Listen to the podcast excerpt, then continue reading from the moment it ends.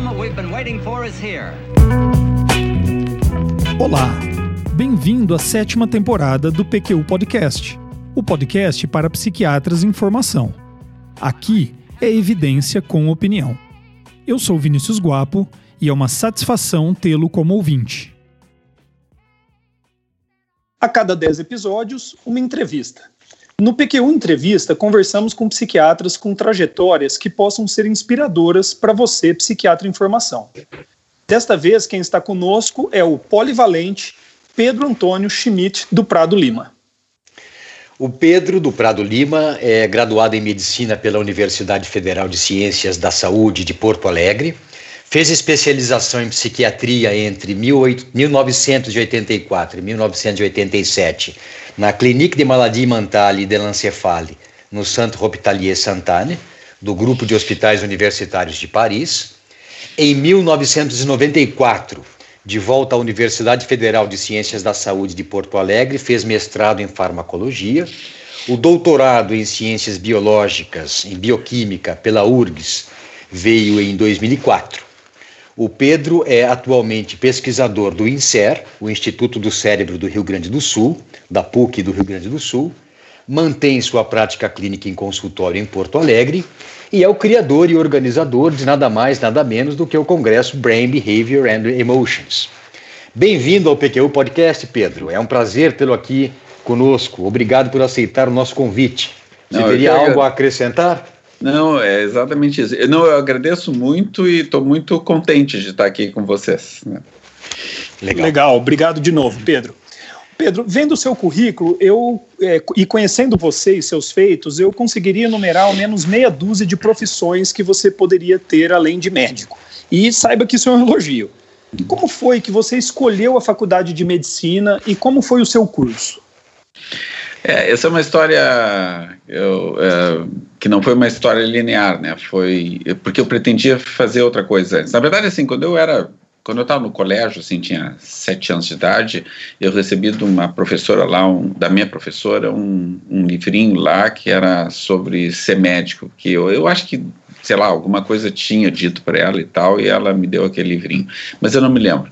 O que eu gostava mesmo, aí depois criança e adolescente, era uh, de engenharia mecânica eu gostava de máquinas, motores, eu uhum. lia isso, eu estudava isso, eu gostava, por exemplo, no colégio, eu sempre gostei de matemática, eu, gostei, eu gostava de física, física é uma coisa que fazia todo sentido para mim, tanto é que normalmente é uma, uma, matéria que as pessoas não gostam, eu adorava, e eu nem estudava, porque era, era natural aquilo para mim, e, e, nem, nem decorava direito as fórmulas, porque eu, se eu não sabia, eu acabava deduzindo a fórmula, né? então eu conseguia fazer esse tipo de coisa, porque eu gostava muito da física. Então eu pensava em fazer engenharia mecânica, assim, adorava motores, estudava e tal. Me lembro que com 15 anos cheguei a. Eu chegava aí às vezes na, na biblioteca da faculdade de engenharia, eu estava no colégio ainda, óbvio, uh, mas para estudar, por exemplo, uh, calor em motores, esse tipo de coisa, fórmulas nesse sentido. Então eu gostava muito disso. E eu pretendia, então, uh, ser engenheiro mecânico, e uh, meu sonho era trabalhar na indústria automobilística, mas Uh, como no Rio Grande do Sul não tinha, me imaginava morando em Porto Alegre, então eu pensava que eu tinha que trabalhar em alguma coisa que envolvesse máquina agrícola, etc e tal, porque a agricultura hum. naquela época uh, se mecanizava com uma rapidez muito grande aqui, tinha muitas empresas nesse sentido, imaginava que eu teria que fazer alguma coisa nesse sentido. Bom, mas aí uh, o grande mudança que aconteceu foi porque quando eu tinha 13 anos, meu pai faleceu. Meu, eu sou filho, meu, quando eu nasci, meu pai tinha 67 anos, então ele era, quando eu tinha 13 anos, ele tinha 79. Um mês, um mês antes de fazer 80 anos, ele faleceu. Foi uma doença longa, foram seis meses, ele teve sucessivos AVCs e foi, foi uma coisa terrível. É. E isso foi uma coisa que, claro, que marcou profundamente e, depois teve todo o sofrimento da doença dele, depois todo o sofrimento do luto, etc e tal. E eu comecei a me interessar muito por que, que as pessoas sofriam tanto, porque eu tinha sofrido muito com aquela situação, né? E foi uma coisa que foi, foi, foi um furacão na minha família, né, quando aconteceu aquilo. Bom, uhum. e aí eu comecei a me interessar cada vez mais por esse tipo de coisa, como é que funcionava o cérebro, etc e tal. Eu me lembro que quando eu estava no, quando eu tinha 16 anos, eu estava no último ano do científico, na Uh, eu, eu, por exemplo, estudando literatura, né, eu tinha um professor muito bom, meus professores do último ano foram muito bons, e, e que era o professor Moreno, ele, ele mostrava todas as fases da literatura, eu comecei a achar que a gente passava pelas fases, daí eu queria estudar aquilo para ver qual era a próxima fase que eu ia passar na minha vida, porque já tinha passado pelo romantismo X, Y, Z, depois naturalismo, realismo, aquelas coisas todas, né, que era, e me lembro assim que comecei a me interessar muito também por geografia humana, porque aquelas coisas que estudo no último ano do colégio, comecei a achar que a gente era feliz se a gente tivesse muitas relações sociais, que isso é que trazia maior felicidade. Então comecei a ficar fazer discursos contra a sociedade de consumo, porque achava que o mundo estava virando uma coisa muito a busca econômica, não exatamente pelas relações, etc. E tal. Tanto é que lá no colégio até o meu apelido, um professor de história me deu o apelido de magrinho filósofo, era uma gíria da época magrinho, né? Tu, quem era adolescente era chamado magrinho ou magro, entendeu? Sim. Então, a gente se tratava desse jeito, então era uma grife lá porque eu fazia, ficava fazendo discursos e tal, né? E aí eu vi um filme que foi muito marcante, que era o Macaco Nu, né? Que, que era que via o ser humano como se fosse assim quase que uma um, um outro uma outra espécie sendo observada, né? Então eu achei fascinante aquele ponto de vista que que era uma coisa que envolvia na verdade neurociência do comportamento e aí eu decidi que eu, que eu queria estudar aquele negócio. E aí, como é que eu vou estudar isso? E aí, bom, tinha psicologia, eu tinha psiquiatria. Eh, e aí, só que a visão que, que, me, que me interessava bastante também, que tinha visto naquele filme, era uma visão que puxava um pouco mais para a questão não só uh, psicológica, mas biológica. E aí eu decidi fazer, por causa disso que eu resolvi fazer medicina, né? Aí entrei na faculdade e e, mas o objetivo era fazer psiquiatria, né? não era exatamente a medicina. Foi essa a história de. Mas sempre o que me interessou foram mecanismos, né? Que vinha desde a época lá da física, da, uhum. da, do momento que eu queria fazer engenharia mecânica, né? Então eu quase virei um engenheiro mecânico. Talvez se meu pai não tivesse morrido, fosse um engenheiro mecânico. Que, que, que, que boa história, Pedro. E a faculdade de medicina para alguém que não pensava em ser assim, médico generalista, que já queria ser psiquiatra? Como é, é que foi, Pedro? Foi um desastre, porque eu vim de um, de um, de um colégio que era é, excelente, que naquela época era excelente, com professores excelentes. Meu colégio tinha muitas. No último ano tinha muitos professores que eram oriundos da URGS e que tinham sido caçados em função do governo militar, esse tipo de coisa. Então, é, eram, eram pessoas, por exemplo, professor de, de matemática, que era o Ripó, era fantástico, de física era sensacional, que era o, que era o Gianotti, é, o professor de geografia humana, que era o Igor, era fantástico, o, o de história, o Arno, esse que me apelidou, ele depois foi trabalhar no Louvre, imagina, teve um cargo no Louvre, então era, era um colégio sensacional. E, e aí eu fui para a faculdade, e a faculdade era aquela coisa de ficar decorando coisas, pessoas que davam aula sem ter o perfil de serem professores e tal. Mas uhum. a faculdade, então, eu. E, e, mais, eu não gostava de decorar, eu gostava de mecanismos. Então, anatomia foi um desastre. Histologia tinha algum mecanismo, foi ótimo, entendeu? anatomia, né? E me lembro, assim, que às vezes eu gostava de algumas matérias que ninguém gostava, tipo, por exemplo, genética, eu gostava, por exemplo, patologia 1, que era inflamação, que era mecanismo, isso aí eu gostava. Mas as outras coisas da medicina eu, eu tipo assim, eu não, não, não gostava tanto. Para mim foi um momento que não foi muito, mas tinha o um objetivo da psiquiatria, então foi um, eu diria assim que não foi, não foi uma experiência uh, gostosa estar na faculdade de medicina. Via que meus colegas adoravam aquilo, para mim era uma, era uma coisa que eu tinha que fazer porque eu tinha um plano depois, entendendo? Eu tinha que passar por aqui. E, e, fazia parte desse plano já ir fazer uma especialização fora do país, especificamente não. na França, Pedro? Não, não fazia parte. Eu, eu, eu, na verdade, assim, eu tinha vontade de morar fora uma época. Isso eu sempre tive. Eu, eu sempre gostei de viajar. Eu, eu mesmo quando tinha dificuldade, por exemplo, me lembro quando eu, eu quando tinha 18 anos, eu e um colega meu, nós decidimos, um amigo meu da época do colégio, eu, eu que propus, eu, eu conversei com eles assim, uh, que eu achava que a gente tinha que fazer uma viagem carona. Naquela época a, a segurança ainda permitia isso, né? Sim. E, e aí eu, eu tinha até perguntado para ele se ele tinha feito, ele disse que tinha feito um trecho lá, um trecho lá de 10 quilômetros. Não, não está entendendo, que era uma viagem dessa. E aí decidimos ir, fomos até o sul do Chile, entendendo? Que foi meio de trem, meio de ônibus, meio de carona, aquela coisa toda.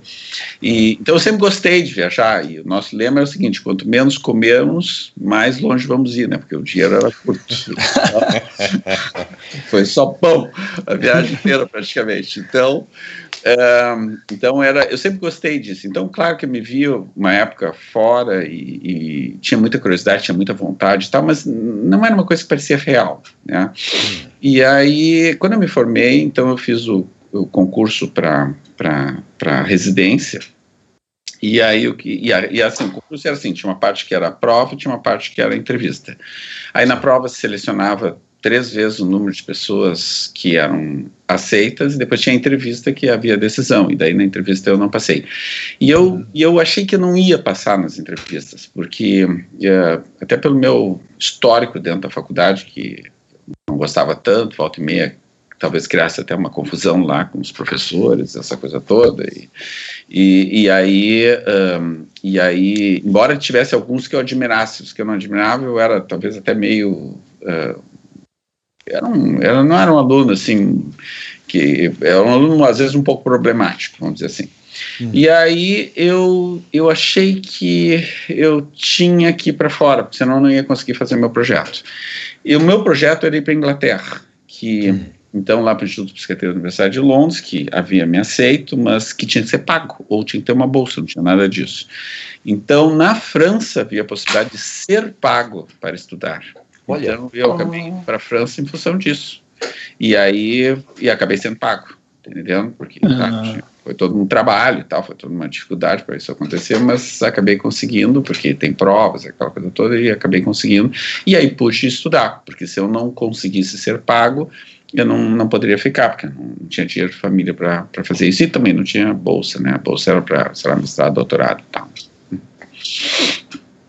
Então, essa... e, durante, e durante essas. E, e, aí você, lá na França, então, que você foi assim, por essa razão que você está nos explicando, você se sentiu assim bem acolhido lá em Paris? Porque tem aquela fama de que o parisiense é meio enjoado, de que é difícil aceitar Sim. estrangeiros. Como é que você Sim. se entrosou lá? Olha, eu, eu, vou dizer o seguinte, assim, ó, que. Uh, primeiro, eu tive uma dificuldade que eu realmente não tinha dinheiro. Então, eu até eu conseguir uh, ter um lugar para morar, que o hospital me desse, ter um salário, etc e tal, foi, foi, foi, foi, foi um sacrifício extremo, assim, mas extremo mesmo, assim, eu, eu, teve uma época que eu fui acolhido por um amigo meu, depois ele casou, ele foi alguns meses, ele ia casar logo em seguida, uh, e ali foi tranquilo que eu morei lá com ele, assim, mas depois... Uh, um, depois eu passei um período muito ruim, porque eu não tinha nem onde morar direito, teve, tinha, tinha, ia para albergue, entendendo? Assim, Caramba, Pedro, nossa. Hum. Mas eu tinha na minha cabeça que eu tinha que passar por aqui, porque senão eu tinha que voltar para o Brasil, né? Eu tinha que dar um jeito. E lá pelas tantas, aí teve uma prova, eu me saí uh, super bem na prova, eram 120 pessoas, tinha segundo lugar, e aí eles me deram lugar para ficar, né? E para morar e, pra, e deram salário e depois, depois de mais um tempo, teve uma outra prova, que eram umas 400 e poucas pessoas, eu também tinha segundo lugar, aí eles me deram um salário mais baixo. E aí Essas provas eram pra, só para estrangeiros ou para todos? Para todos e eliminatórias. Não passa, tá fora. Caramba, Pedro, e, puxa. E, e, você já dominava o francês bem, então? Você já falava primeira, francês não, fluentemente? Não, a primeira foi três meses depois que eu cheguei, entendeu? E eu fui falar sem falar francês. Você está brincando. Então, foi um sacrifício. É. Mas não era de escrever a primeira, tá entendendo? Então ah. eu, eu consegui. Agora a segunda não. A segunda eram, eram, eram foram em torno de em torno de seis horas de prova e era escrita, né? três metros de tarde e era, era e é uma pergunta muito aberta assim eu lembro que a pergunta da tarde foi uh, explique tudo que você sabe sobre neuroquímica tá entendendo então a gente escrevendo sem parar tá entendendo caramba e, então era é uma, e é eliminatória né Então, se a pessoa não passa. Mas eu, eu, me, eu estudei bastante, então, porque, ao contrário da faculdade, que eu, que eu não era estudioso, que eu achava aquilo muito chato, uh, quando eu fui para a França, eu, eu adorava ficar. É, porque a França, a França me deu várias coisas. Tá? A primeira coisa que ela me deu foi me recebeu. A segunda que ela me deu foi que o jeito que, que eu pensava, o jeito que eu era, se adaptou muito bem uhum. ao jeito. Eles gostavam do, do, do jeito, entendendo? Sim. Então eles abriam espaços, etc. e tal, coisas que aqui no Brasil seriam consideradas às vezes uh, estranhas ou petulantes, na França eram consideradas extremamente bem-vindas. Eles consideravam criativo e bom e deixavam eu fazer e incentivavam que eu fizesse. Que legal. Então isso foi e a gente começou a mudar o funcionamento do hospital ano foi assim, é porque a gente é. fez um grupo bem legal, dar uma ideia, as coisas iam, iam acontecendo. E a outra coisa que aconteceu uh, na França foi que uh, não tinha professor, quer dizer, tinha professor assim, tinha os professores que davam tintas gerais, mas não tinha aula. E eu nunca me adaptei à aula. Eu me adaptava à aula, o professor era muito bom. Mas se não era muito bom, eu lá para Santos não prestava mais atenção, estava pensando em outra coisa, achava chato aquilo, etc. E tal. Eu nunca me adaptei à aula. E na França não tinha aula. E tinha a segunda, na época, o hospital tinha a segunda maior biblioteca, era uma época pré-internet, né? A segunda a maior biblioteca de psiquiatria do mundo. Para ter ideia, eles assinavam 600 revistas. Ufa. E e era assim, é, bom, era uma. Era, é, era, e, eu, e, e, essa biblioteca tinha duas salas, uma que é várias, com várias, várias uh, mesas e tal, aquela coisa, que era que todo mundo gostava de ficar, e tinha uma outra sala que tinha uma mesa assim com umas 50 pessoas, e eu adorava ficar nessa sala, porque ninguém ia para essa sala, eu ficava nessa sala a tarde inteira estudando, entendeu? Pegando, lendo, etc e tal, e aquilo ali foi foi, foi, foi muito bom para mim. Não ter professor foi muito, muito bom para mim. Para ter ideia, esse, essa segunda prova, houve uma revolta lá, os caras queriam uma aula. E aí, muita contra-gosto, eles resolveram fazer um, uma aula lá. E aí, como ah. deram uma aula lá, eu me lembro, estava todo mundo lá prestando atenção naquela aula, e aí quando terminou a aula, alguém perguntou, mas vai cair isso? E, aí o cara disse, não, não vai cair isso, mas vocês queriam uma aula? eu falar, quero falar, não vocês querem, entendeu? Foi mais ou menos assim. Então, a gente tinha que estudar por nós mesmos, entendeu? Entendi. E isso, para mim, foi muito bom, porque tem gente que não se adapta, eu me adapto bem a esse sistema. O, o, Pedro, e lá no o Santana é um, é um berço da psiquiatria, Sim. né? Da lá, Neuda, tava né? lá o Pierre, o Pierre, o, o, o Jandelé, o, o Pierre, o, o Deniquer, né? Estavam todos lá quando você, estavam lá ainda quando você foi, não? O Delé não, mas o Deniquer sim, mas o Deniquer é um cara, eu não gostava muito do Deniquer, porque ele é uma pessoa, ele era muito grosseiro, sobretudo com os, os, pacientes também. Hum. E ele, ele, ele ficou famoso em função da história da clorpromazina. Da né? clorpromazina, é verdade. É. Mas quem ganhou os concursos, quem era considerada grande professor, era o Pierre Pichot. Tá? E eu estava com o Pichot. Né? Então era muito, muito. Então foi assim, ele clinicamente era sensacional, espetacular o Pichot, né? E, era, e eu estava na parte do hospital, que é a parte principal, que é a clínica Sim. mental, e, e, e, e, era a parte uh, mais dedicada a diagnóstico, né? não tanto a, a, neurobiologia. Mas as coisas que eu fiz lá foi muito em neurobiologia, o que causou um certo, como é que eu vou dizer, uh, estranheza no início, porque eles achavam que isso tinha sido do, do outro sistema, mas eles adoravam que eu, que, eu, que eu fazia aquele negócio lá. E os outros às vezes convidavam para ir para o outro lado, tá entendendo? Porque afinal de hum. contas eu gostava de uma coisa que eles gostavam, né? E, e, os dois serviços eles competiam entre si, era o mesmo hospital, e nós a gente usava a gola do lá se usa avental, né? A gola baixa eles usavam a gola alta. Mas olha só. E, e eu, eu, é, assim, nunca prestei muita atenção. Às vezes a minha gola estava metade baixa, metade alta e tal. E aí a gente chamava a atenção que eu tinha que botar a gola assim, não sei o quê, porque eu.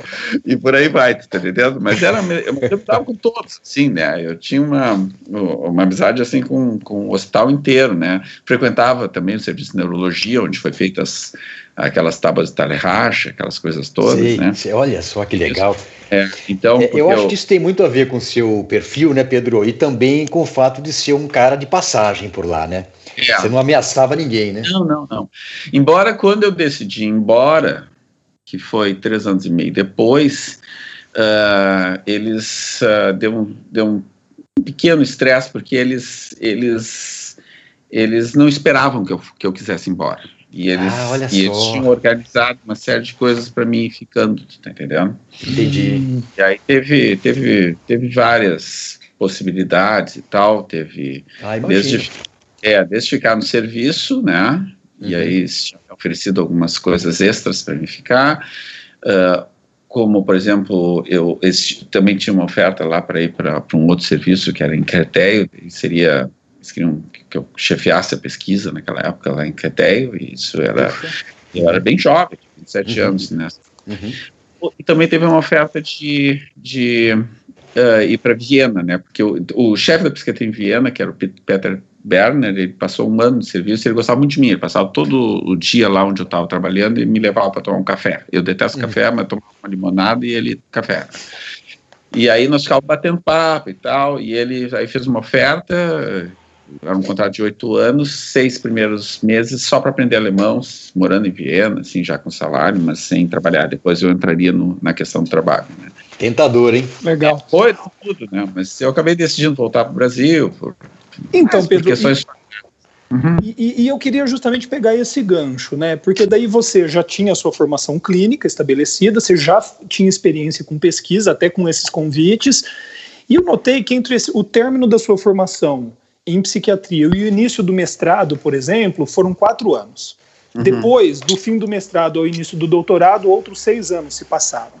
Havia dúvida ali sobre o caminho a seguir? Que dúvidas eram essas? Haviam dificuldades, assim. Eu tinha um projeto que, que acabou não se concretizando daquela forma, né? E é, eu, eu vim com uma formação muito estranha, né? Do que era o o, o, o, esperado. Teve, teve o, quem, quem me recebeu bem foi o Valentim Gentil Filho. Até me convidou em duas ocasiões. Cheguei a ficar uma semana em São Paulo, lá na USP, para ver se.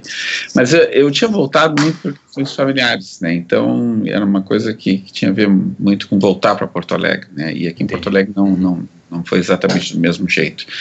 Então eu, eu comecei a trabalhar, precisava ganhar dinheiro, né? Então comecei a trabalhar e comecei a me fazer. E eu, eu acabei participando de muitas coisas, por exemplo, eu dei aula numa residência que era do Hospital Psiquiátrico São Pedro, que era com quem convidou foi o Busnello, né, que era que uhum. tinha criado essa residência. Depois eu ajudei a criar a residência do Hospital uh, Materno Infantil Presidente Vargas, que é um hospital federal, e a residência de psiquiatria. Fiquei lá, acho, durante uns dois anos. Eu tive durante um tempo um ambulatório lá na PUC, que era de transtorno de humor, que chamava Atum, com TH, entendendo? Que era um ambulatório de humor, o símbolo é um peixinho. Eu brincava com o pessoal do Gruda, que o, que o nome do nosso ambulatório era melhor que o deles, o pessoal do Gruda. disse, não, não, Gruda aí, Atum é mais bonito, tá entendendo? e a, e a, mas enfim, era junto com o Marcelo Fleck. Então a gente, eu fiz vários movimentos nesse sentido, né?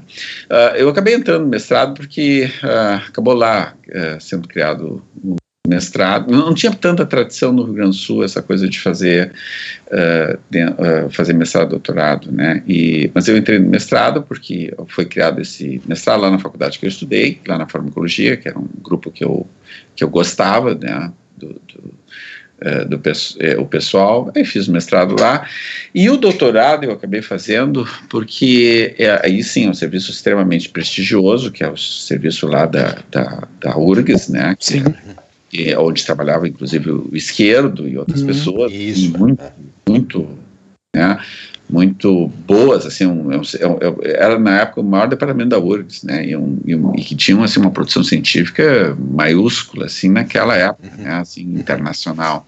Tinha, inclusive, um, dos professores era um cara que tinha vindo da Universidade de Londres, que era o Rod Knight, né, e aí, ali, o, quem me convidou foi o Carlos Alexandre Neto, que depois foi reitor da URGS, foi muito tempo para o reitor, e é um cara que é um, tem, um, sei lá, um ou dois anos mais velho que eu, e que trabalha neuroquímica, que é um dos discípulos do, do esquerdo, né? Ele me convidou e, e foi muito foi muito carinhoso e ele foi meu orientador e foi muito carinhoso e eu fui, aí eu fui fazer, né?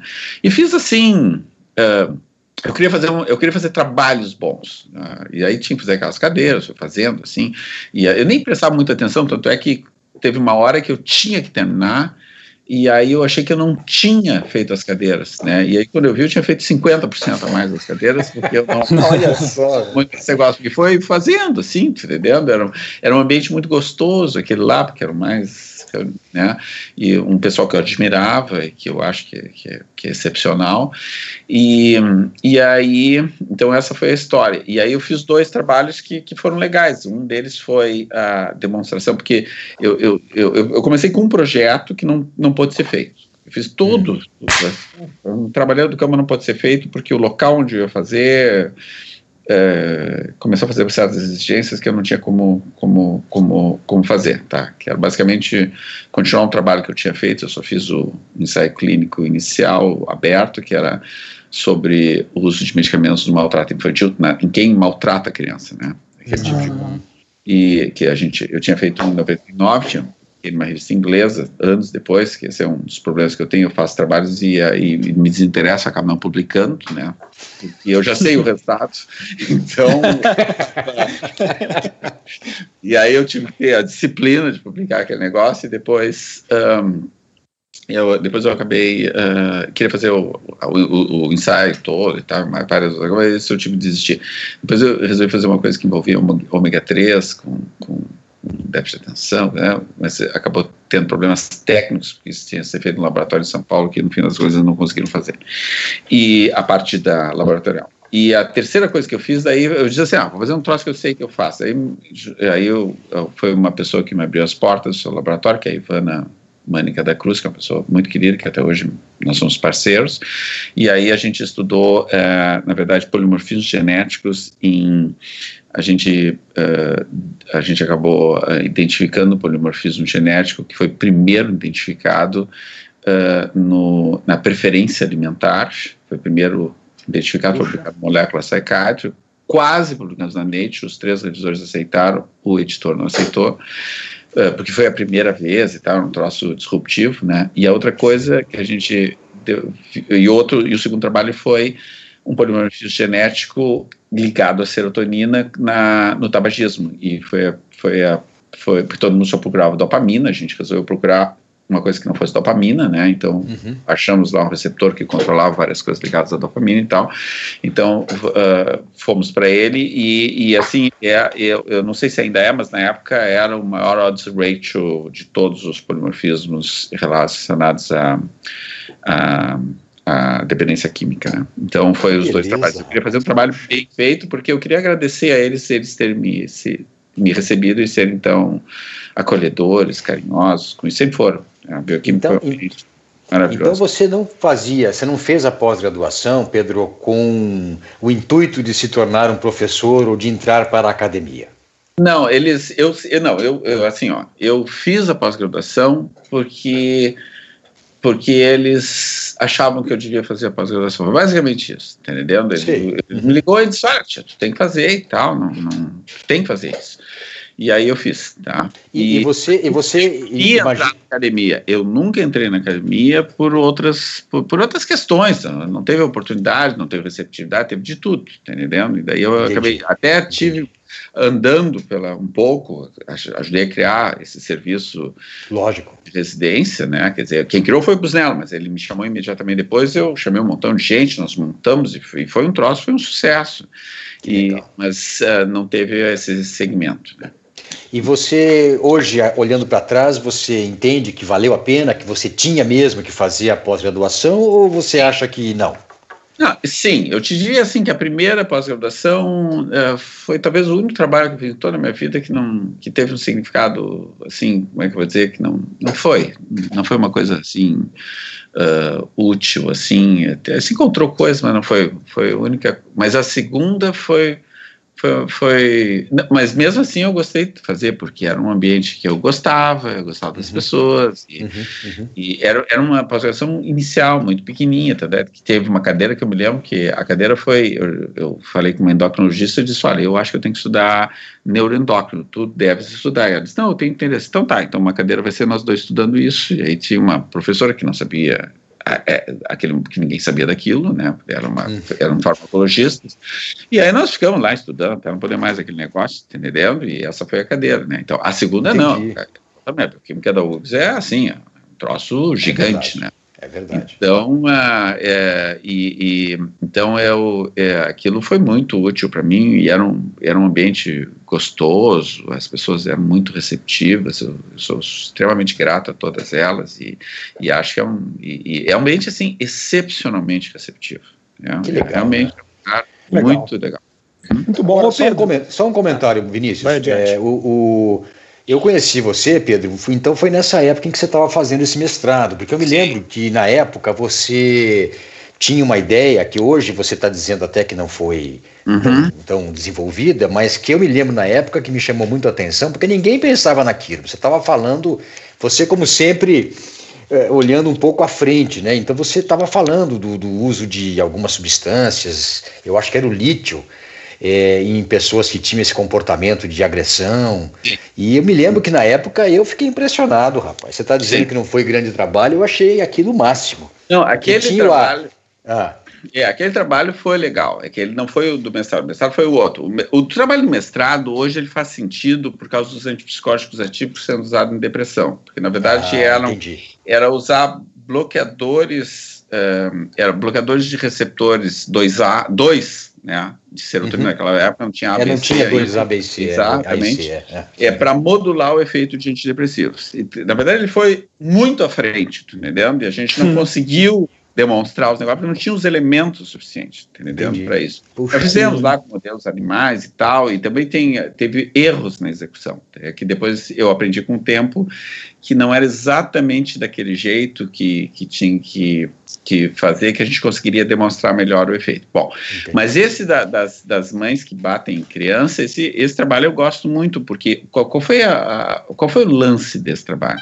Eu, eu me convidaram para dar uma aula lá numa, numa coisa chamada Central de Psiquiatria, que não existe mais, que era uma coisa genial, que atendia, sei lá, 125 mil pessoas, ou consul, 125 mil consultas por ano de psiquiatria, tudo de graça, Puxa em. Porto Alegre.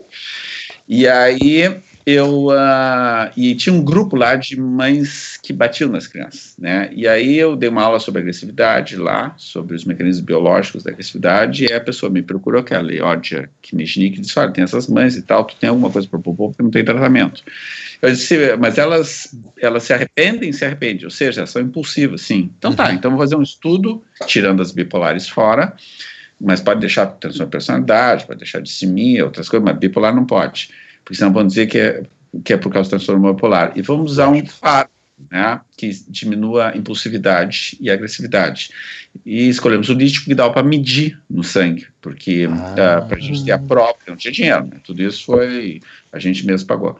E aí nós fizemos esse estudo, e o grande lance do estudo é, não é exatamente usar um fármaco, é, é assim se dar conta que o maltrato, este maltrato infantil não é uma coisa, é uma, uma coisa diferente da agressividade da im- impulsiva como um todo, porque todas elas quebravam janela, brigavam com o vizinho, xingavam todo mundo, elas eram impulsivas e agressivas de forma impulsiva.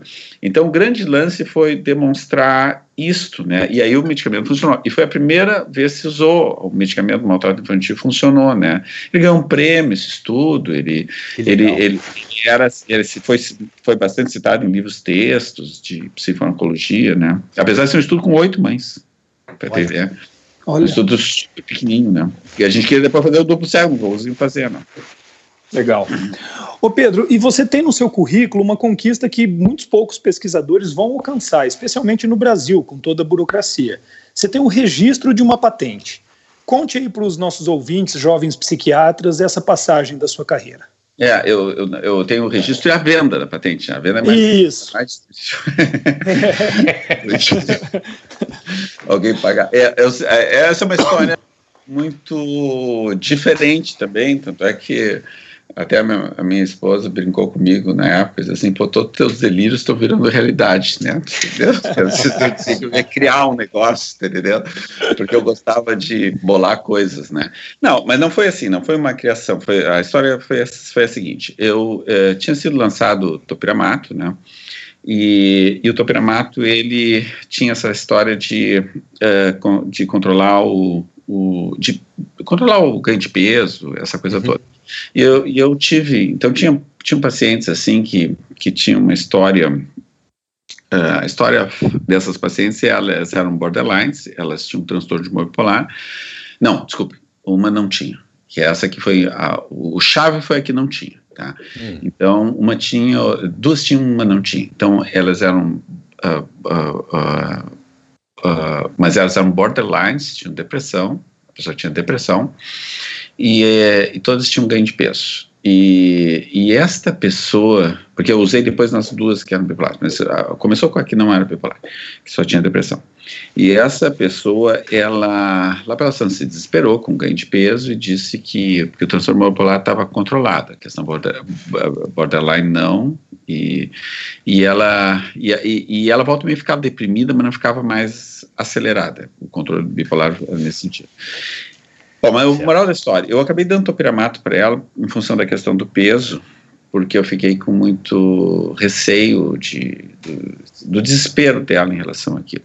Uhum. E aí ela melhora de um montão de coisas. E eu disse, não, mas tem uma coisa muito estranha aqui, né? Uhum. E aí eu comecei a observar, observar, e aí tinham duas outras pacientes que eram situações parecidas, eu acabei dando medicamento, teve o mesmo efeito, e aí eu resolvi um, eu resolvi uh, mandar um pôster para o Congresso Mundial de Psiquiatria que era em Hamburgo. Tá? Quando eu estava lá com meu pôster, começou a aparecer umas pessoas famosas, pra, uhum. tipo Susan McElroy, outras pessoas assim que eu, que eu via falando no congresso, né, e que uhum. vou olhar lá meu pôster, né, e aí estavam lá fazendo pergunta, pergunta, pergunta, pergunta, pergunta, eu explicando, explicando, explicando, Aí quando eu volto ao Brasil, eu recebo uma ligação uh, uh, dos Estados Unidos uh, de um advogado que é um advogado do, na verdade, da Johnson Johnson, que era o dono do medicamento, né, que era conglomerado, querendo comprar a patente. e aí, bom, teve uma negociação, etc e tal, nunca, eu achei que eles queriam desenvolver aquela ideia, e aí acabamos, acabei vendendo a patente. E depois eu fiquei sabendo toda a história. A história foi diferente. É, eles, essas pessoas foram lá olhar, foram como consultores deles para saber se aquilo era verdade ou não. Olha só. E elas viram aquilo e, e disseram: não, é verdade. E, na verdade, já, já vi isso, mas não tinha me dado conta, esse tipo de coisa, tá entendendo? Sim. E aí, no momento em que se descobre um efeito diferente do medicamento, a hum. patente quebra, ela deixa de existir. Ah, para esse efeito novo. E o que eles quiseram com a compra não foi desenvolver o remédio, foi manter a patente do remédio. Ah. Para que pudesse outra empresa chegar, comprar a patente e tanto piramato para só para aquela indicação, mas usar para outras coisas, óbvio. Né? Tá entendeu? Lógico, olha que coisa. Então, esta é a história da patente. Tá? Ah, e aí, claro, teve coisas muito legais, porque teve no, no Congresso americano no, no, no ano seguinte eu, eu vi assim oito citações do meu da minha da minha do meu pôster em Puxa. apresentações é, é. E, e, tinha uma reunião que eu tive eu tinha o direito de levar uh, a gente tinha direito era eu Josué porque o Josué que me incentivou muito a fazer o pôster e depois a publicação. Então eu disse não então vamos fazer junto né? Porque eu tinha observado. Então fizemos juntos. É, quer dizer, ele entrou né, no negócio, eu fiz lá todo, né, e a gente já tinha feito coisas junto no passado, ele trabalhava naquela época para a empresa, mas ele não sabia que era isso, ele não tinha informação, ele não entendia, porque ele achava a mesma coisa que eu, os caras queriam desenvolver o produto. Olha. Uh, e aí, uh, aí fomos nós dois, e a gente pôde convidar uma pessoa, a gente convidou o Valentim, para ir no, numa reunião do. Era uma reunião que a, que a empresa fazia com pessoas dos Estados Unidos, Canadá, eh, Europa mais essa desenvolvida, e o Japão, todo ano no Congresso Americano de Psiquiatria. Então, hum. foi a primeira vez que foi o pessoal. Eh, nós éramos o ROW, ROW é Rest of the World. Nós éramos. Mas era o pessoal, e aí eles queriam conhecer o pessoal do Roll, entendeu? Então, essa foi a Então foi legal, assim, teve umas repercussões, tem uns troços legais que aconteceram. Muito, muito legal. É, você, depois desse congresso, que muitas pessoas vieram conversar com você, você já começou a ficar na expectativa de que algo pudesse acontecer? Ou você tá um belo dia na tua casa, toca o telefone e tem um advogado americano falando em inglês com você. É. E se tem um, um, pessoal que eu teria medo, seria de advogados americanos. Pois né? é. Então... Não, então a história foi a seguinte: eu não tinha nenhuma expectativa. Eu fui feliz da vida do Congresso porque eu conheci o David Horrobin, que era um uhum. cara que eu achei genial. Ele uhum. mandou um livro de presente, foi um troço muito legal. Eu, eu, mas não tinha nenhuma expectativa. Eu sei que me liga e, e, lá para o consultório, na verdade, meu secretário me interrompe, não consegue, não está me entendendo nada que estava me dizendo. E eu achei que fosse um amigo meu que é muito gozador. Uh, só que aí me dei conta que meu amigo não fala bem inglês daquele jeito, entendeu? Mas eu quase, ah, de me encher o saco, tá é. quase assim. E aí eu comecei a dizer assim, não, mas o que, que esse cara está falando? Aí ele começou a falar, falar, falar, eu disse, não, não, aí marcamos uma outra reunião e tal, por telefone e tal, e eu vi que estava acontecendo mesmo o negócio, né? Legal. Aí um montão de papel lá, bom, aí depois quando eu vendi, assim, eu fiquei seis meses assinando papel, né? Porque era assim, era uma coisa é, descomunal a quantidade de papel que veio. Imagino. Que coisa. O Pedro, e agora, uh, agora as, os ouvintes já devem saber que você, com essa sua carreira aí tão criativa, é, deve estar curioso, mas já entendeu o porquê disso ter acontecido com você, né? Como é que surgiu essa ideia de criar um congresso de neurociências inovador, de relevância nacional e internacional, o Brain Behavior and Emotions? Pois é, a história foi assim. Uh, na verdade, a ideia inicial não foi minha. Foi uh, eu teve um congresso de neurologia gaúcho, neurologia e neurocirurgia gaúcho, que foi em Bento Gonçalves que deram uma sala lá para e nos convidaram para organizar uma coisa lá que envolvesse uh, psiquiatria, neurologia, interface e tal. E a gente fez lá uma programação naquela sala, foi bem legal. Uh, mas aí, durante esse congresso, o Jaderson, que, que foi o cara, a pessoa que criou, que foi que era professor titular de neurologia da PUC, que criou o Instituto Cérebro do Rio Grande do Sul, o Jaderson uh, me chamou, aí, e aí eu, eu, eu já tinha, já conheci o, o, Alessandro e o Eduardo, que eram donos da CCM, que era uma microempresa naquela época, e, e o Alessandro é filho do Jaderson, e, e aí estava o André Palmini, que é meu amigo e parceiro desde o final da faculdade, assim, sabe, que é neurologista, Sim. né? Sim. Sim. E aí, uh, e aí, sentou, e aí o Jadson disse que queria que a gente criasse um congresso que envolvesse lá uma coisa meio tipo neuropsiquiatria. Hum. E aí eu fui contra. Eu fui contra e disse, ah, isso aí vai dar um rolo também do bonde, eu já me meti uma vez em criar um congresso, tu te lembra, atender aquela, uma sociedade, te lembra aquele negócio de, de psiquiatria biológica que teve lá no Lógico, lógico como não, lógico que eu me lembro. Lógico. Ah. E aí aquilo aqui no Rio Grande do Sul acabou crescendo, teve uma reunião que apareceu, não sei de onde, um montão de pessoas que eram leigas, assim, apareceram, porque envolvia dependência química, me lembro naquela época, apareceu 400 pessoas, isso assustou as pessoas, Nossa. porque eram, porque o troço tomou uma proporção, eu sei que no fim das contas acabou, acabou uh, tendo um acordo lá, que todo mundo achou melhor e tal, eu, eu de, de, de entrar para dentro da sociedade de psiquiatria, porque estava sendo visto como uma coisa uma concorrente que não. Isso, é. É, foi uma confusão. Que, bom, aí eu disse assim, ah, isso aí vai dar uma confusão do cão, não quero me meter nisso, não sei o que e tal. Não, não, mas não sei o que, mas insistiu e tal. Eu disse, então tá, vamos criar, vamos criar, mas uh, isso aí vai virar uma coisa gigante, a minha impressão, né? Eles não tinham hum. essa ideia inicial que ia virar o que virou, eu, eu achei que, que a coisa ia crescer muito. Uh, mas aí eu, eu coloquei algumas questões, né? A primeira questão é que uh, a gente tinha que fazer um congresso de interface em que não tivesse primeira e segunda classe, né? Quer dizer, Legal. não é assim, uh, tinha que ser. Eu, eu, sempre dizia assim, olha, não, não tem sentido convidar o esquerdo para participar de uma coisa e ele ser e ele não é médico, então ele não é, não, tá entendendo? Ele tem. Não, sim, entendi então, perfeitamente. Não, não tem sentido. Como é que tu vai fazer um troço desse? É o esquerdo. Né? Então. Lógico então, assim, então não ia ter primeira segunda classe entre profissões, ia ser um congresso de interface, ia ser um congresso de. Então, ia ter ciência básica e clínica, ia ter neurologista, psiquiatra, ia ter uhum. psicólogo, ia ter.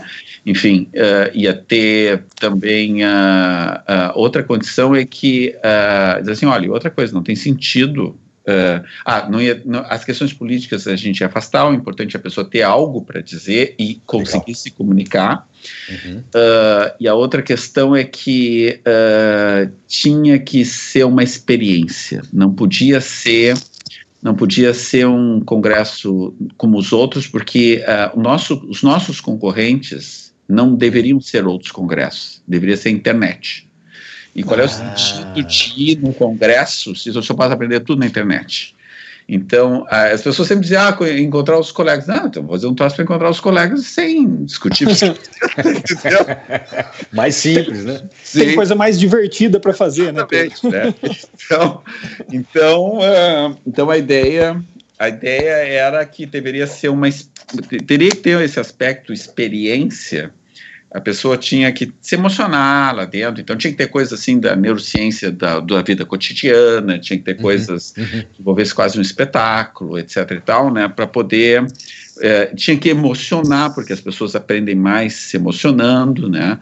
E, então essa foi a ideia é, de, do Congresso. E aí surgiu, foi assim que foi feito, né? Mas foi com essa filosofia, né? Porque senão... Ah, e outra coisa, o nome que, que tinham pensado era de neuropsiquiatria. Deus o livro, então isso aí vai arranjar briga com todo mundo. Vamos fazer um nome diferente, vamos fazer assim, cérebro, cérebro comportamento, cérebro, comportamento, emoções, tá? E aí ficou o nome assim, cérebro, comportamento, emoções. Legal. Era para ser totalmente aberto e sem nada que pudesse um, causar qualquer tipo de atrito com sociedades, isso, aquilo, e que não fosse uma sociedade. No início, até as pessoas achavam que era uma sociedade, não, nunca foi, foi só um congresso. É, era um evento, era um evento, né? Exatamente, é. um evento. Né? As pessoas queriam criar uma, uma sociedade, não, de jeito nenhum. Né? Tem, é, o, é, é o evento em si. E, e, como que está a saúde do Brain, Pedro? A gente sabe do sucesso, mas fala um pouquinho dos números, do evento de 2021, que é um evento, até onde eu sei, totalmente online por causa da pandemia. Quais são os planos para o futuro também? Então, assim, primeiro, assim, o último congresso que foi, uh, que foi uh, presencial foi o de Brasília, né? E ele foi um congresso, os números foi assim, é, que pegaram a porque congressos, isso é uma coisa importante dizer, os congressos às vezes foram tantas mil pessoas, tantos, e, e às vezes não foi nem metade daquilo, tá entendeu? É verdade, é verdade. É, então, assim, às vezes tu vê números assim, não, é possível que isso aí esteja, isso não existe, né? E, então, assim, eu vou dizer um número real, tá? Que pegou a Sim. pasta, que foi lá e pegou a pasta na mão, entendeu? Certo. Passa, escreveu, esteve no Congresso.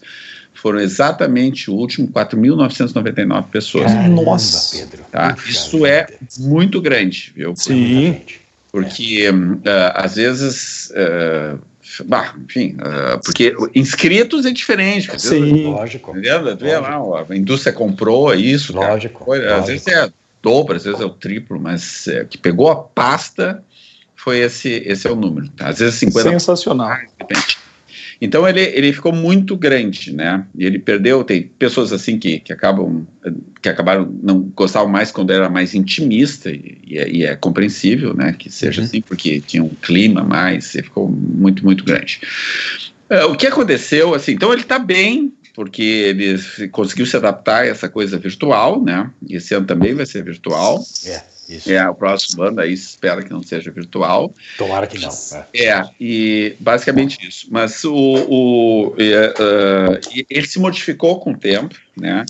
E o que aconteceu é que, uh, e claro que mais pessoas começaram a, a ajudar a fazer, a, se agregaram ao processo todo. Hoje é uma quantidade enorme de pessoas que que propõem coisas, que trabalham junto, existe um board, etc. Tal, tudo isso.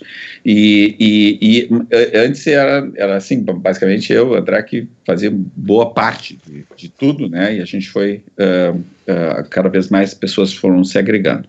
E o que aconteceu foi que uh, nos, no último ano eu comecei a, a ah, eu, eu, eu, eu, eu, mudei um pouco meus projetos em relação ao Congresso. Então, eu, eu, eu me afastei um pouco do Congresso, eu estou mais afastado de, de uhum.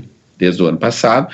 Eu estou no board do Congresso, eu ajudo, bolo coisas, dou sugestões, aquela coisa toda, porque eu estou me dedicando a um outro projeto, que, que é que vocês são. É, isso aqui vai ser o primeiro local que vai ser avisado, porque eu até fiz uma reunião lá para dizer assim, até o que, que eu porque até então era, era, um projeto que a gente não tinha falado nada, o que, que a gente pode falar do projeto. Tá? Que legal, inédito no projeto Podcast. Seguinte, exatamente. então, o projeto é o seguinte, assim, ó, ele já está, ele já tem data, ele já tem local, ele já tem, uh, uh, boa parte dos convidados já aceitaram, que é um projeto de fazer um congresso na Europa, para europeus. Puxa vida. Tá? Puxa. Isso. Claro que os brasileiros vão participar, mas para europeus, tá? Que, e aí, uh, então, essa é a ideia. E, e, e, claro que, como o público é um pouco diferente, o projeto tem que ser um pouco diferente. Então, uma das coisas que eu pensei em relação ao projeto, porque é, é muito mais complexo essa questão Lógico mais espetáculo que tem o cérebro, né? Ele, ele, eu, eu, eu, eu tenho e também devido a todos esses acontecimentos do mundo dos últimos anos, uh, eu acho que o e devido ao fato de que alguns governos estão indo, uh, sobretudo na Europa, para uma visão um pouco mais de governo baseado em evidência, né, de, de uhum. olhar a evidência do que deve ser feito e não exatamente uma política pura, eu acho que é assim, vai lá e faz uma coisa lá que às vezes dá tudo errado, né, os caras usarem. É. Então a ideia é talvez que o Congresso esse, o objetivo dele seja a, a proposta de que a neurociência deva ser escutada para a construção de uma sociedade mais iluminista, mais pró ser humano, as coisas que realmente trazem a felicidade, não só o contexto econômico, né? Que e legal, aí, nesse sentido, eu já propus uh, para um e estou propondo para outros dessas esses nomes, assim, uh, uh, desses grandes nomes mundiais, a gente fazer um documento nesse sentido e está sendo bem aceita a ideia e eu acho que a coisa vai progredir nesse sentido. Né? Então, o objetivo desse congresso, que vai ser em 2023, vai ser muito defender essa ideia. Sensacional. Ô Pedro, e no início da entrevista eu te apresentei como polivalente. Aí uhum. assim, você mantém atividade clínica. Agora eu estou até na dúvida se você mantém com tudo isso que você faz. Não, eu, eu, o que eu mais faço é atender paciente. Olha só, legal. Fez e faz pesquisa. E, você dorme a que hora? Você dorme, Pedro? Eu, não, eu durmo, não. Eu sou bem objetivo agora nas coisas que. Isso. isso. Não, eu, eu atendo, eu, eu, eu, eu sempre eu, eu gosto dessa coisa de atender paciente. Eu sempre, eu sempre vi pacientes. Uh, refratários, né? Sempre Sim, tá. desde a época da França, porque como como uh, no prim... eu fiquei três anos e meio lá, né? A partir do uhum. segundo ano, eu, eu, eu na, lá no, na clínica, eu, eu era a pessoa que normalmente via os pacientes mais refratários, entendeu? Onde eles tinham essa Entendi. questão da opinião e tal, porque eu ficava a tarde inteira na biblioteca, então eles me chamavam para ver uma solução diferente, uma coisa assim e tal. Então era assim. Então eu acabei entrando nessa coisa dos pacientes mais refratários. Então eu eu eu eu, eu, eu, eu, trabalho, eu continuo na clínica, trabalho bastante. Sim. Então, e, isso, mas eu, eu, eu, mas eu faço outras coisas, né? Como vocês viram, inclusive coisas de pesquisa, né? Isso. E, e, a pergunta mesmo, o gancho é o seguinte, né, Pedro? Como é que você faz para gerenciar tudo isso, né? Assim, eu, eu sei que os jovens psiquiatras que nos escutam, assim, eles se veem muito divididos, às vezes, entre a clínica, a pesquisa, psicoterapia, estudos. Como é que você fez e faz?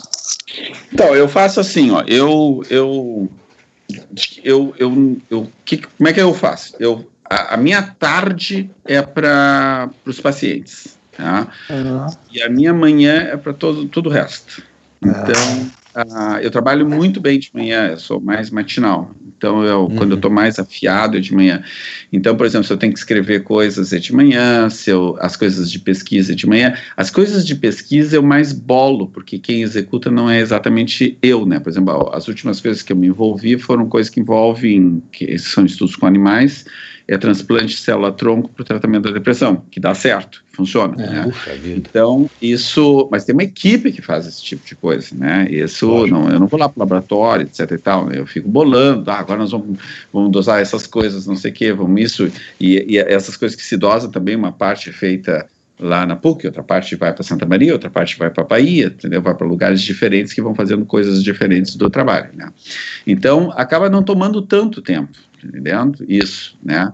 É, agora, escrever toma tempo, um, uhum. uh, estudar, né? Toma tempo, uh, E então, uh, mas isso eu faço de manhã. Então, eu me divido dessas duas coisas. Em relação Perfeito. a é, em relação à terapia e, e, e, med, e, a, e a trabalho mais com, com medicação, eu não, eu não faço terapia, nunca, nunca, eu sempre trabalhei com diagnóstico e medicamento, né? Então, é esse, esse problema essa divisão eu não tenho, né? Não que é tem, é complicado, complicada, porque são, são dois referenciais teóricos muito diferentes. A pessoa ela não pode usar um referencial para decidir coisas do outro, e às vezes tem a hum. tendência de juntar e é tal, e, e, muito complexo, né? Isso. Uhum, uhum. Então, uh, nesse, nesse sentido. Então é isso.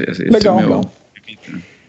Uhum. Pedro, e mudando de assunto, diga aqui, diga para os nossos ouvintes o que é que você anda lendo, com o que, que você tem se preocupado atualmente, se bem que você já falou desse projeto? É. E que livros, principalmente, você indicaria para o psiquiatra em formação interessado em compreender melhor as bases, as limitações da nossa especialidade e de neurociências em geral? É.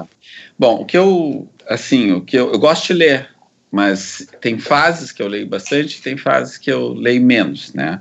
Eu andei agora durante a pandemia uma fase, teve uma fase que eu li muito, assim, inclusive reli alguns livros, né, que eu, que eu tinha lido no passado.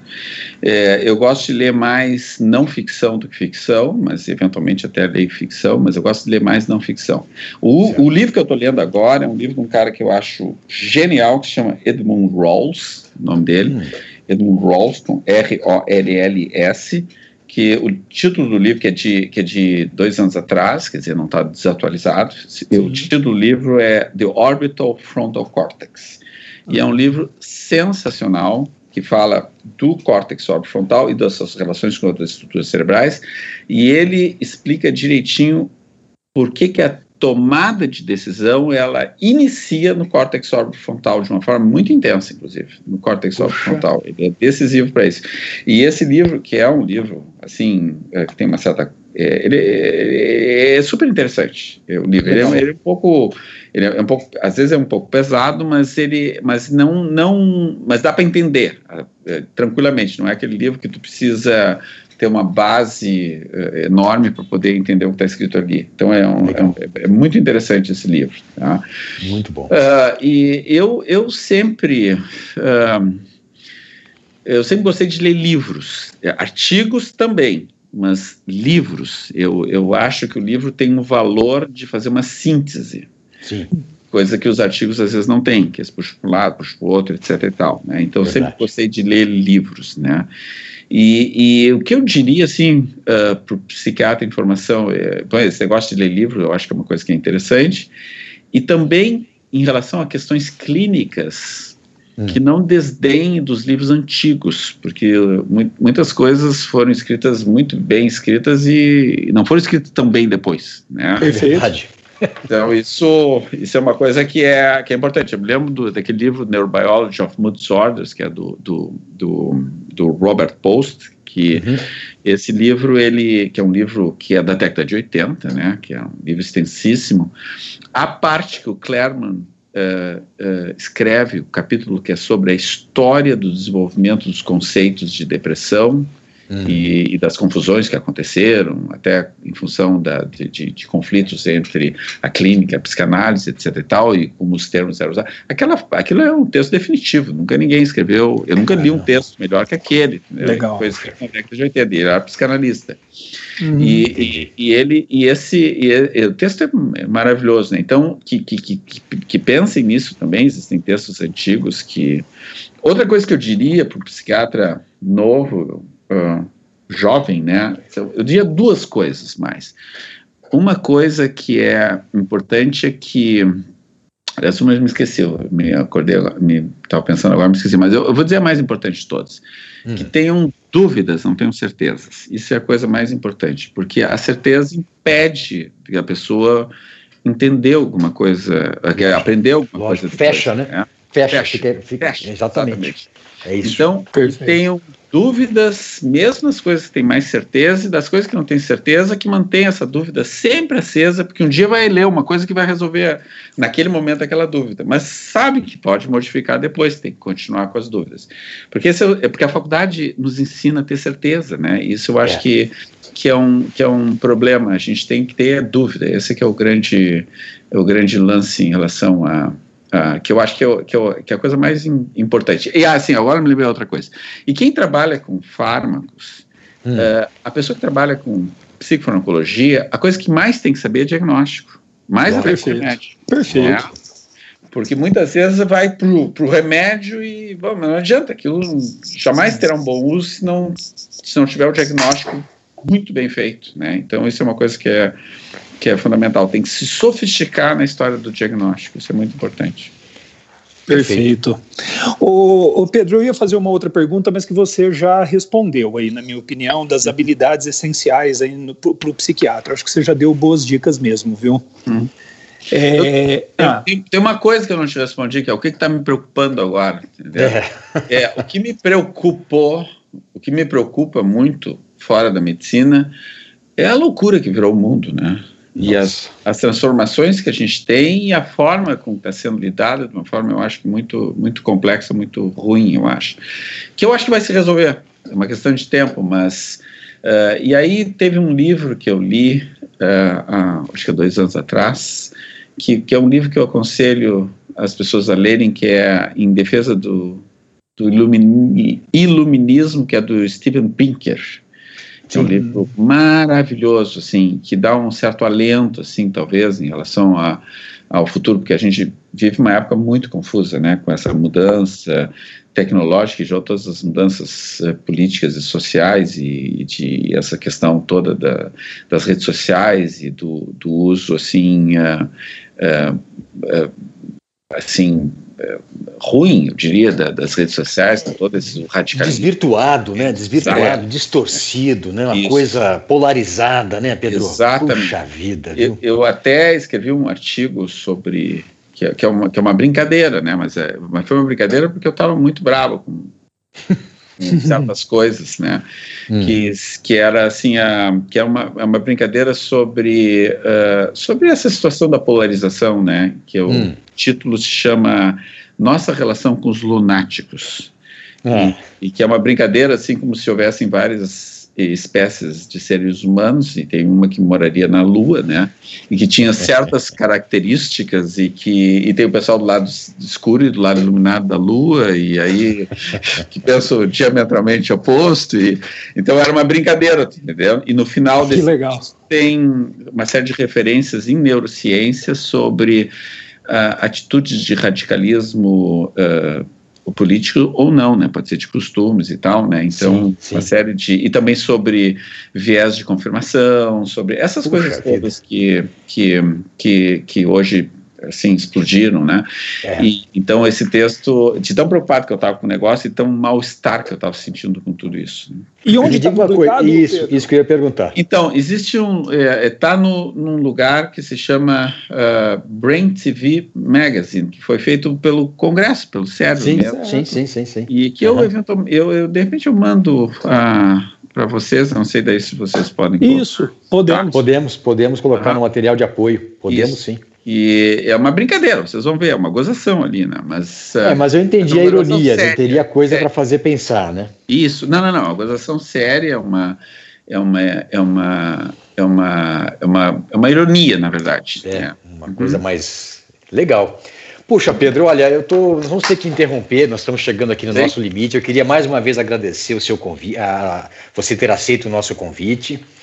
E queria saber se você teria algo mais a dizer para encerrar aqui essa nossa conversa. Ah, o, o, que eu tenho a dizer é que é um enorme prazer ter conversado com vocês, né? Assim, Sim. foi virtualmente, mas uh, espero que a gente possa se encontrar uh, pessoalmente uh, em breve, né? E isso porque ah, quanto mais o tempo passa, o que eu mais valorizo são as amizades e os é contatos que a gente tem. É verdade. Legal, Pedro, muito obrigado pela sua disponibilidade, pelas histórias sensacionais que você contou aqui. Eu tenho certeza que todos vão gostar muito. Tá, muito obrigado. Inspiradoras. Um abração, Pedro. Grande obrigado, abraço. viu?